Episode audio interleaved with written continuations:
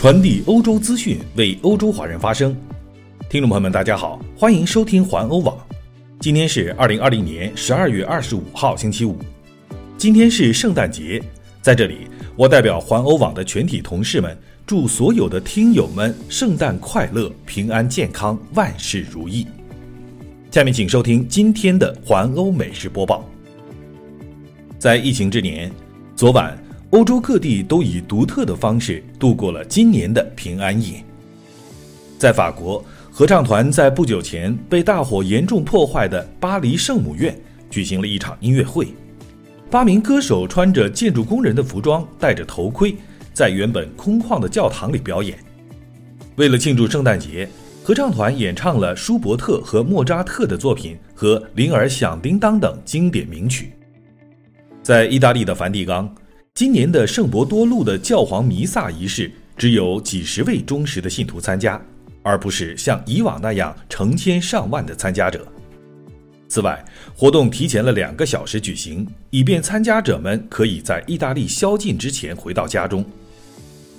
今年在伯利恒的耶稣诞生教堂举行的传统的圣诞平安夜庆祝活动也减少了人数。因为游客们几乎不可能去那里旅行。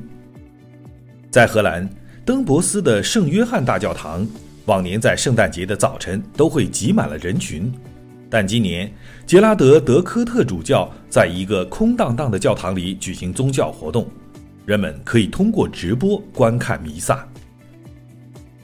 继续来关注中欧贸易协议的消息。中国与欧盟能否在今年的年底前达成投资协定的问题，最近备受关注。近期，在欧盟官员透露协议即将达成之后，法国提出了要将新疆的人权问题与之挂钩，而美国的拜登阵营也向欧盟施压，要求欧盟暂停与中国的相关协议。而中国方面最新的声明则表示，将按照自身的节奏开展谈判。中国商务部周四晚间发表了声明称。中欧是当今世界上两大重要的经济体，达成中欧投资协定不仅有利于深化双边的经贸合作，对于全球经济复苏也具有重要的意义。中方致力于推进高水平的对外开放，将在维护好自身安全发展利益的前提下，按照自身的节奏开展对外谈判，努力与欧方达成一项全面、平衡、高水平的投资协定。中国总理李克强已经分别和西班牙首相桑切斯和荷兰的首相吕特通话，内容谈及中欧投资协定的问题。继续来关注英国脱欧的消息。昨天，欧盟委员会主席冯德莱恩说，在经过漫长且疲惫的谈判之后，他终于有了解脱的感觉。他还引用了英国诗人莎士比亚在戏剧《罗密欧与朱丽叶》中的一句话。表示，这个离别是如此甜蜜的忧伤。英国政府和欧盟二十四号下午举行新闻发布会，宣布双方已经就脱欧后的自由贸易协议达成了共识，确定了英国将正式退出欧盟。欧盟委员会主席冯德莱恩在新闻发布会上表示，这是一条漫长而曲折的道路，但我们有一个很好的协议可以向世界展示。英国首相约翰逊在推特上发布了一张自己在英国国旗前竖起大拇指的图片，图片上还配上了文字“完成交易”。据一位英国消息人士透露，该协议是双方签署的最大的双边贸易协议，涵盖了价值七千四百七十亿欧元的贸易额。整个贸易协议的内容据说需要打印约两千页纸张。目前双方都未将协议的详细内容公诸于世。然而，双方领导人在二十四号的新闻发布会上都分别提到了协议的主要方面。在渔业这一关键问题上，欧盟将放弃它在英国水域捕鱼量的四分之一的配额，这远远低于英国最初要求的百分之八十这一数字。这项制度将实施五年半的时间，之后双方将重新评估配额的比重。欧盟委员会主席冯德莱恩说：“英国和欧盟将继续在有共享利益的领域进行合作，包含气候、能源、安全和情报以及交通。欧洲各国领导人普遍欢迎英欧达成的贸易协议。”来看另一条消息，荷兰喜力啤酒业大亨弗雷迪·黑尼根的遗孀喜力·康明斯昨天去世，享年九十五岁。家庭发言人在电讯报中的一则报道中证实了这一消息，并称告别仪式只在家庭圈子中进行。康明斯死于居住地的北荷兰省诺德维克。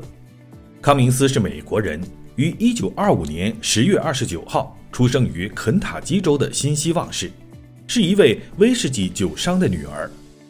他在黑尼根被送往美国从事家族生意时遇到了他。两人于1948年在美国结婚，黑尼根于2002年去世，享年78岁。他们的女儿夏琳目前仍然是荷兰的首富，多年位居荷兰富豪排行榜榜首，是喜力啤酒集团的主要股东。德国消息，德国反疫情措施运动的创始人麦克鲍尔维格昨天表示，将暂时停止大规模的抗议示威活动几个月。他在一条视频消息中说：“希望利用冬天的时间休息一下，并恢复活力，等候春天的来临。”实际上，他的组织安排了除夕在柏林举行示威活动，但该示威活动被禁止，也不被允许前一天在德国的首都开会。鲍尔维格呼吁支持者们尊重这一点，积蓄精力留待春天。他在 YouTube 上说：“我保证我们会回到柏林。”他所领导的反疫情措施组织是德国最著名的抗议团体之一，由对政治、媒体和科学失去信心的人组成。他们认为，个人的基本权利已经受到了疫情措施的忽视。这个组织参与了几次大型的示威活动，在柏林，他们举办的示威活动因为不遵守疫情措施，曾经和警方发生了冲突。比利时消息，不久前。一名新冠病毒的带菌者扮作圣尼古拉斯老人，对比利时摩尔的一家住宅护理中心进行了拜访，从而产生了重大的后果。由于传播了新冠病毒，这家护理中心大约一百七十名居民中，共有一百二十一名居民被感染，并且目前已经有十三人因感染而死亡。同时，有严重症状的患者人数，无论是居民还是工作人员，都仍然在增加。比利时的媒体报道说，昨天确诊的感染新增了三十六人。探访结束后的几天，这位圣尼古拉斯老人的扮演者检测结果呈阳性。市议会的结论是，圣人的拜访是不负责任的，是估计的错误。有媒体称，这位圣人为超级传播者。不过，比利时病毒学家范兰斯特将感染的原因归咎于通风不良。以上就是今天的环欧每日播报，我是郑军，期待您每天关注环欧网为您带来的欧洲最新资讯，明天见。